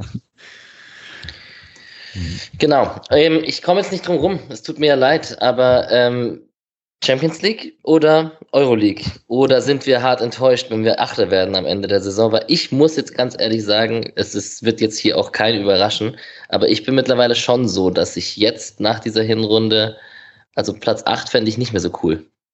Und ähm, also ja, man hat dann plötzlich wieder was zu verlieren und ja, wenn die Leistungen so bleiben und so und irgendwie man ein bisschen Pech hat und so, dann also nee, eigentlich fände ich es scheiße. So. Bevor ich mich hier um Kopf und Kragen rede.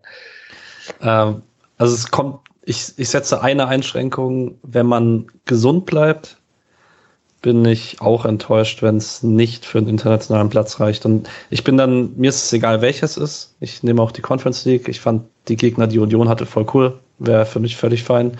Ähm, wenn man, man muss halt trotzdem sagen, man hat diesem, in dem Kader ein paar, ein paar Stützen, die man nicht ersetzen kann. Wenn sich davon ein oder zwei gleichzeitig verletzen, geht ist halt die Qualität in der Breite vielleicht da nicht unbedingt da. Ähm, das würde ich als Einschränkung nehmen. Aber wenn man so gesund durch die Rückrunde kommt, wie man es durch die Hinrunde in weiten Teilen gekommen ist, würde ich auch fast sagen, dass man, dass es mich enttäuschen würde, wenn man es nicht schafft. Weil so oft ist man nicht in der Position.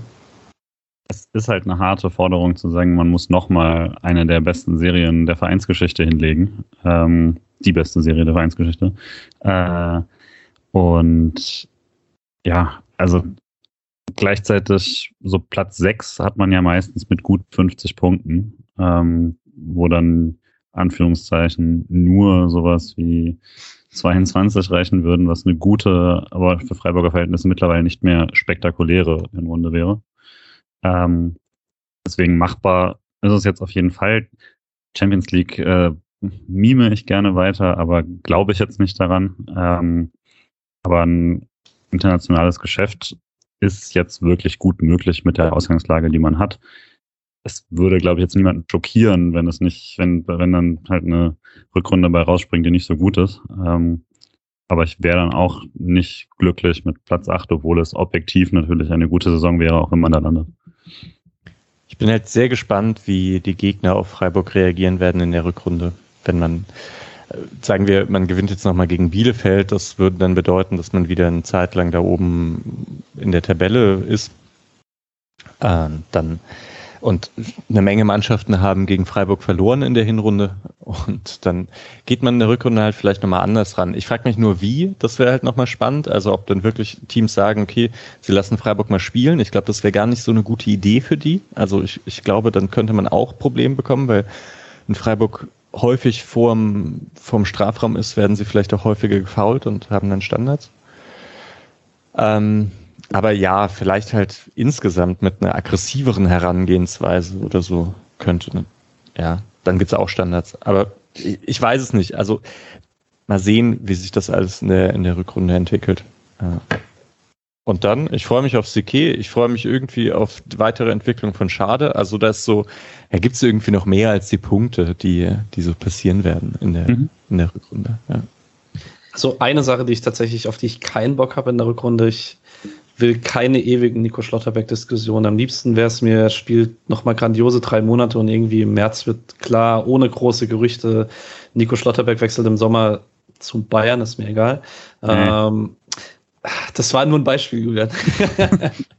und dann spielt halt zwei Monate weiterhin mit ihm durch, aber ich habe keinen Bock, dass das irgendwie in den Medien ein größeres Thema wird, was ich nicht für ganz unwahrscheinlich halte, dass es ein Thema wird. Andererseits ist mir auch egal, wenn es ein Thema wird. Oder? Dann, weil es nicht so, weil man damit rechnet, dass es passiert. Ich sehe dann schon Leistungseinbruch bei ihm und Unkonzentriertheiten. Ja. ja. Äh, ich bin es trotzdem gemein, weil es ist ja auch ein Social Media Post am Ende. Ich hätte trotzdem gern euren aktualisierten äh, Endplatzierungstipp für den SC Freiburg von euch einmal. Hast du zufällig noch die Tipps vom Sommer? Ah, bestimmt irgendwo. Während ja, ihr redet, kann noch. ich mal gucken. Alex hat, glaube ich, auf sieben getippt und dann habe ich gesagt, ich jetzt habe ich habe ich Freiburg doch nicht auf sieben. Dann bin ich nochmal runtergegangen auf neun oder so. sieben habe ich ziemlich sicher gesagt, ja, das weiß ich noch. Stimmt. Ich werde zehn oder neun oder so. Ja. Ähm, ich sage, es wird am Ende der sechste Platz. Ich würde es auch für relativ wahrscheinlich halten, dass aus der Gruppe Leverkusen, Hoffenheim, Frankfurt und Union vielleicht äh, zwei vorbeispringen und dass sich Leipzig noch erholt und vorbeigeht, halte ich nicht für ganz ausgeschlossen. Deswegen würde ich mich eigentlich mit sechs auch ganz wohl fühlen. Fünf. Ich sag jetzt vier.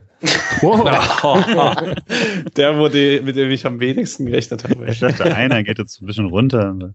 Ah, und dann kriegen wir wieder Twitter-Hate, wo wir unseren Optimismus hernehmen. Ja.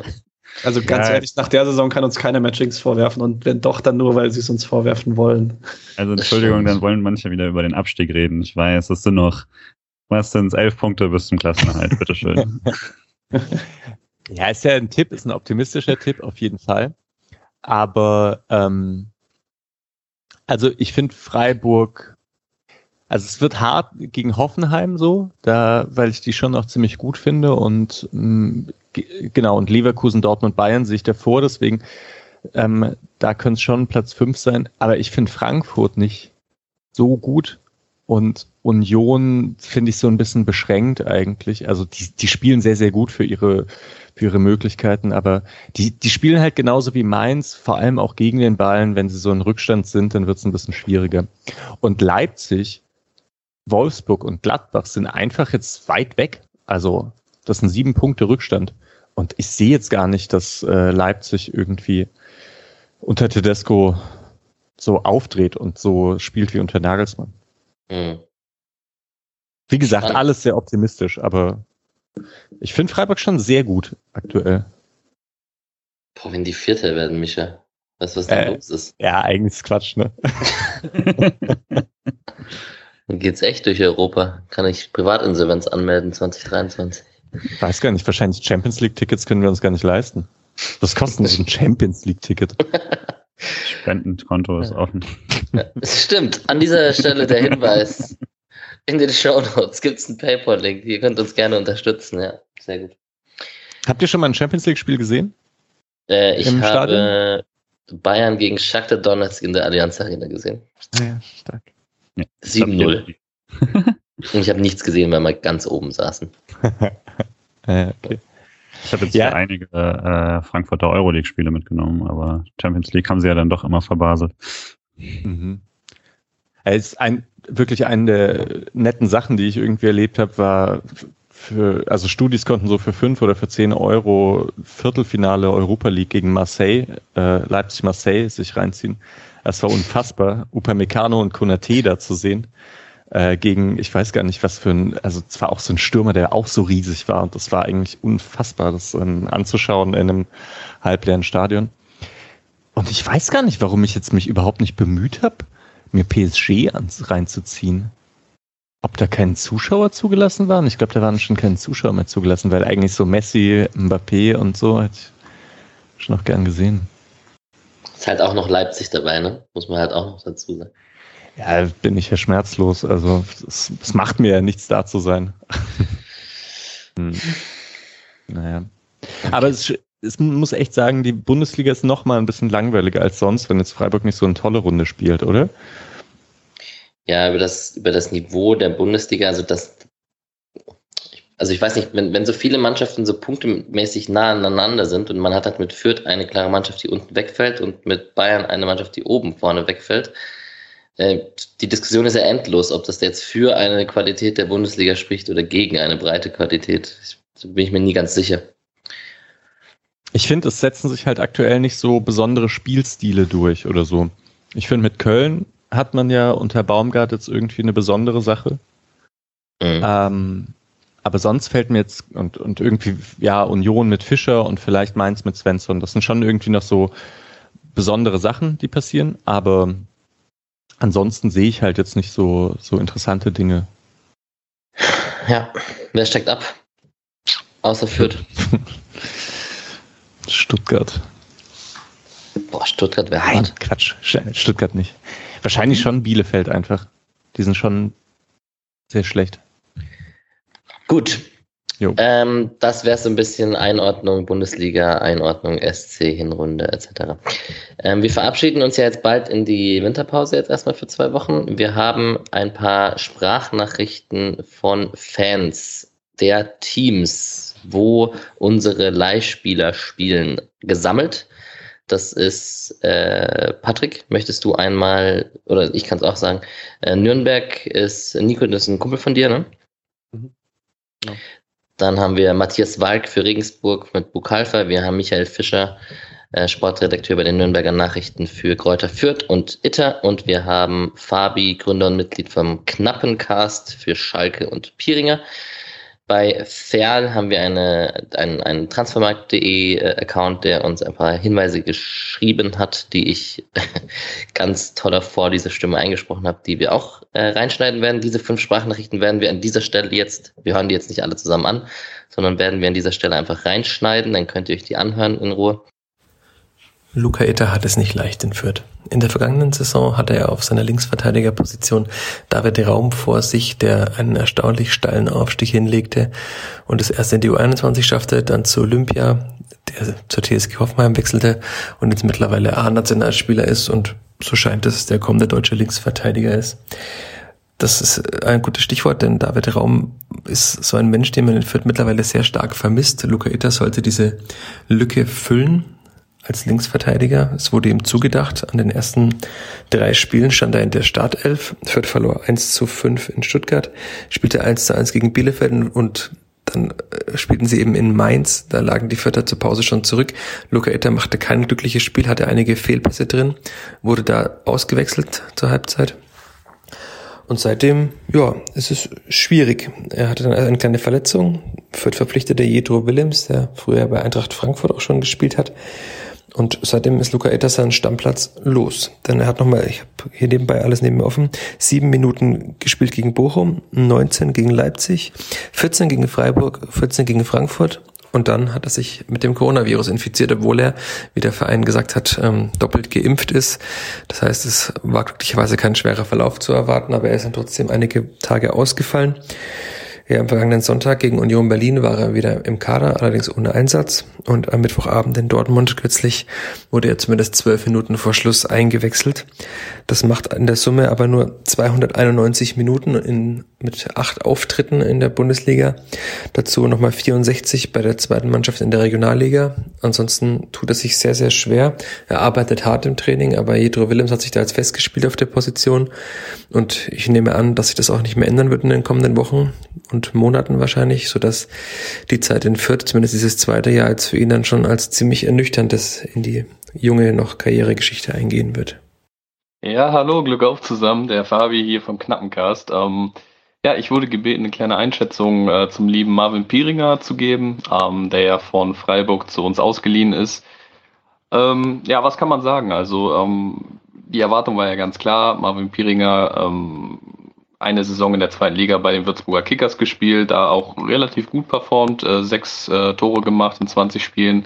Ähm, kam aber natürlich nicht an dem äh, festen Stammduo ähm, aus Simon Terodde und Marius Bülter vorbei, musste sich dementsprechend erstmal hinten anstellen, wurde dennoch aber so gut wie jedes Spiel zumindest mal eingewechselt und ähm, gegen Ende der Hinrunde, wo die beiden ab und zu ausfielen, Simon Terodde sogar längerfristig, ähm, auch von auch von Anfang an. Ähm, konnte dann in, ich glaube, 16 Spielen äh, ein Tor, eine Vorlage geben. Ähm, es ist ein bisschen schwierig, nur die beiden, ähm, die beiden Scorer ähm, Marvin Pieringer zuzuordnen, weil seine Rolle auch ein bisschen in sogenannten, ja, wie ich es nenne, Pre-Assist liegt. Also er hat für das Spiel durchaus auch einen Impact mit seiner ähm, Robustheit, mit seinem äh, Stellungsspiel, ähm, ein paar Verteidiger auch an sich zu ziehen und dadurch auch ein paar Räume zu schaffen. Ähm, auf jeden Fall ein interessanter Spieler, hat eine solide Hinrunde gegeben, würde ich sagen. Ähm, es hätte durchaus noch ein, zwei, ähm, ein, zwei Scorer mehr sein können. Aber am Ende des Tages ähm, macht er seinen Job, glaube ich, so, wie man es von ihm erwarten konnte. Dafür, dass er auch noch äh, 22 Jahre jung ist, ähm, eine Saison Zweitliga-Erfahrung hat ähm, und sich auch erstmal hinten anstellen musste. Ähm, dementsprechend bin ich gespannt auf die Rückrunde, was er da noch zeigen kann. Und äh, bislang kann man sich auf jeden Fall aus Schalker Sicht, denke ich mal, absolut ähm, zufrieden geben. Ähm, solide Leistung. So, und einmal zu Niklas Tiede, vorgelesen von transfermarkt.de. Danke an den User Andreas SCV. Niklas Tiede. Auf der Torwartposition hatten wir in der Vorsaison als Stammkeeper Robin Brüseke. Der aus der Oberliga gekommene Brinkmann war wirklich nur als Ersatzkeeper zu sehen. Für ihn war die dritte Liga zu hoch. Deshalb hat man sich auf dem Markt umgesehen und Niklas Tiede als Leihtorwart vom FC Freiburg, ist natürlich der SC Freiburg, geholt. Brüsecker hatte in der Vorsaison das ein oder andere Mal so seine Probleme, so dass es nicht wirklich verwunderlich war, dass Tide in der Startelf zum ersten Meisterschaftsspiel stand. In den ersten drei Spielen musste er nur einmal hinter sich greifen. Die Abwehr war sicher und Tide strahlte Ruhe aus. Das änderte sich dann mit dem Kreuzbandriss von Daniel Micic.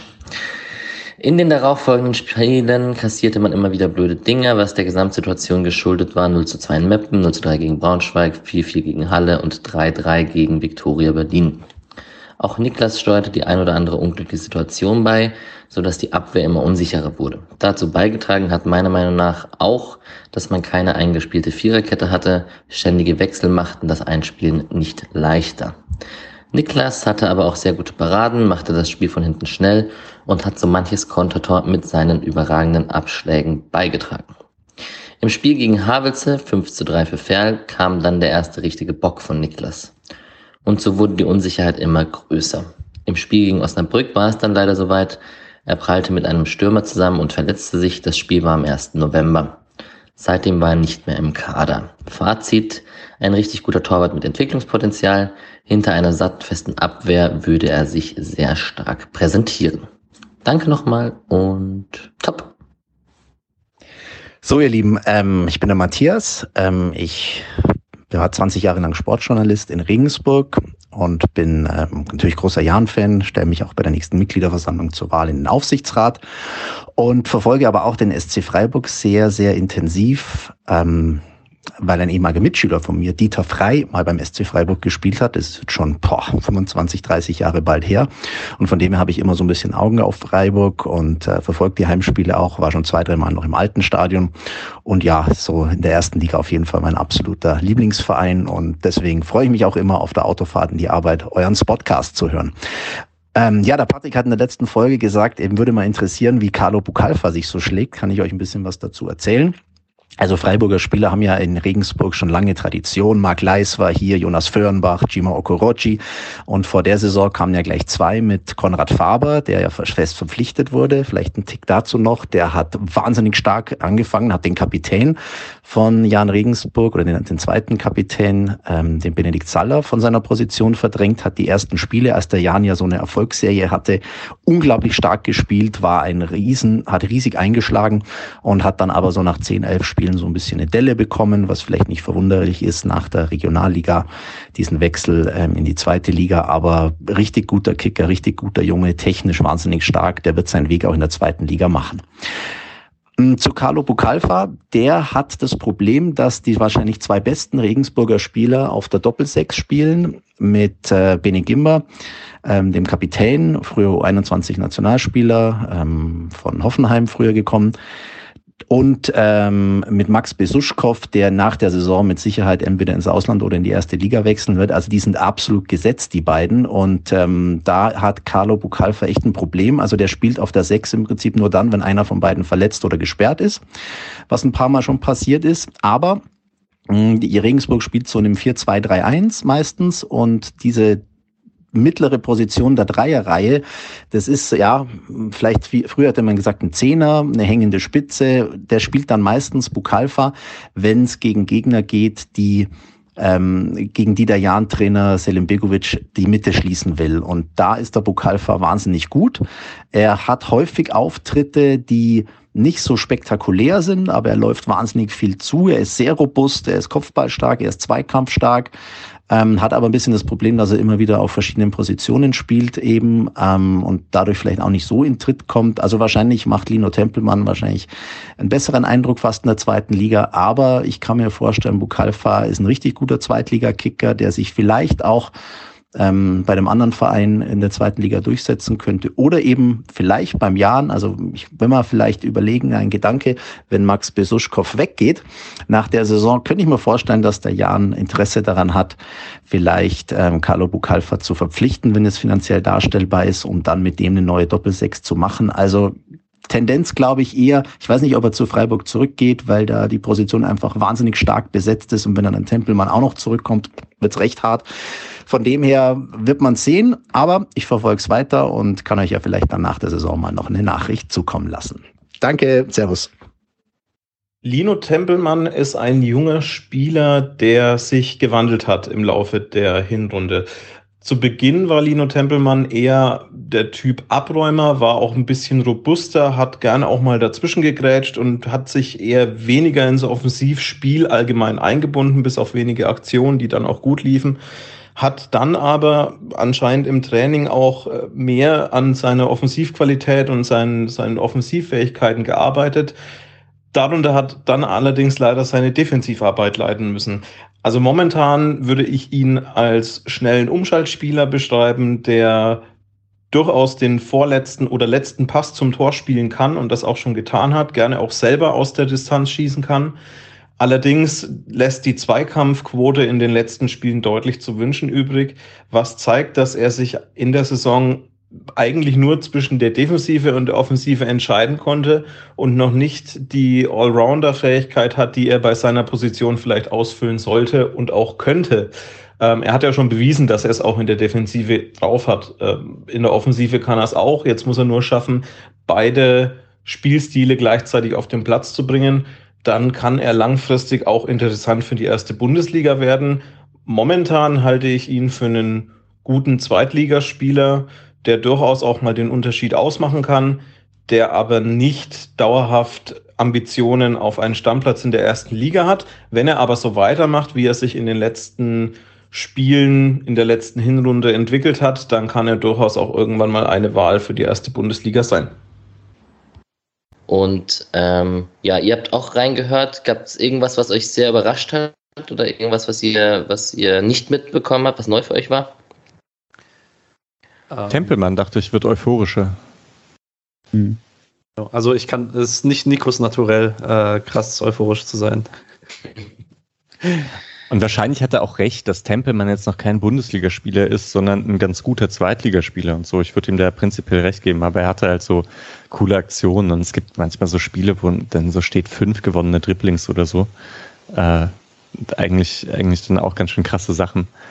Äh, aber ja, also dennoch, ist, das stimmt wahrscheinlich schon, dass, dass jetzt, er, er, dominiert nicht Nürnberg, er dominiert nicht die zweite Liga und wenn er jetzt in der ersten Liga spielen würde, hätte er vielleicht ein paar Kurzeinsätze. Aber ich, mir gefällt die Entwicklung gerne und ich schaue Tempelmann echt am liebsten von den Leihspielern. Genau. Ähm, die Infos werdet ihr alle, äh, werdet ihr jetzt schon angehört haben, wenn ich das, wenn ihr meine Stimme immer noch hört. Ähm, ich kann kurz noch erzählen, was am Wochenende passiert ist. Ähm, Itter hat beim 0 0 gegen Augsburg 90 Minuten auf der Bank gesessen. Pieringer hat gegen den HSV 1 zu 1 mit Schalke gespielt, wurde in der 60. Minute ausgewechselt für Bülter. Tempelmann ähm, hat 1 zu 3 in Aue gewonnen mit Nürnberg, durchgespielt und gelbe Karte bekommen. Bukalfa in der 79. Minute bei Regensburg ausgewechselt. Ähm, die haben 2 zu 0 gegen Darmstadt verloren und Tide ist weiterhin nicht im Kader nach seiner Verletzung. Die haben 2 zu 2 gegen Türkgücü München gespielt. Ähm, also ich würde zwei Sachen zu Bukalfa sagen. Also erstens mal äh, da danke an Matthias, weil ähm, da war ich tatsächlich am gespanntesten, weil ich ziemlich wenig zu sagen konnte. Ähm, und weil mir eben das auch aufgefallen ist, dass er häufig auf der 10 gespielt hat, aber so gefühlt ziemlich wenig Impact hatte. Aber das war dann halt eher eine sehr defensive 10, wie er das spielt und das ist dann schon eine komische Rolle. Ich habe jetzt aber heute ein bisschen was gesehen von Regensburg, also halt so weit, wie es in der Zweitliga-Konferenz lief. Und der hat ja heute wegen Gimba-Ausfall neben Besuchskopf dann gespielt mal auf der Doppel 6. Und das sah eigentlich ganz cool aus. Das war äh, echt ganz gut. Ich würde ihm auch zustimmen, dass ich es nicht für so wahrscheinlich halte, dass Bukalfa den Schritt zum Bundesligaspieler noch macht. Dafür ist er vielleicht auch ein Tick zu alt, oder? Ich glaube, der dürfte schon erst 22, ist jetzt vielleicht, hm. ist jetzt nicht alt, aber ist jetzt auch nicht das Alter, wo man erwarten muss, dass nochmal der extreme Sprung kommt, dass man was zeigt, was man davor noch nicht gesehen hat. Also er dürfte nochmal besser werden in dem, was er schon kann. Ähm, und dann würde ich sagen, dann ist es vielleicht eher ein guter Zweitligaspieler als ein Bundesligaspieler.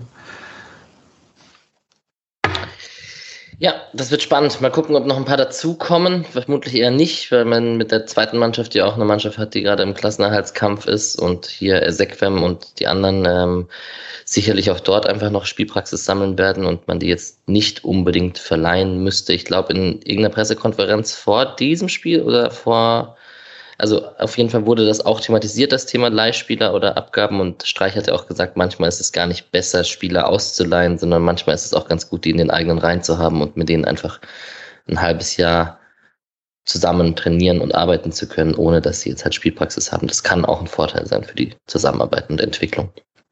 Da, da muss ich nochmal, also genau, das war nicht äh, diese vor diesem Spiel die Pressekonferenz, sondern die davor. Mhm. Und da hat Streich schien auch sowas anzudeuten, als ob so entweder Berater oder Spieler selbst darauf drängen, entweder mehr zu spielen oder ausgeliehen zu werden.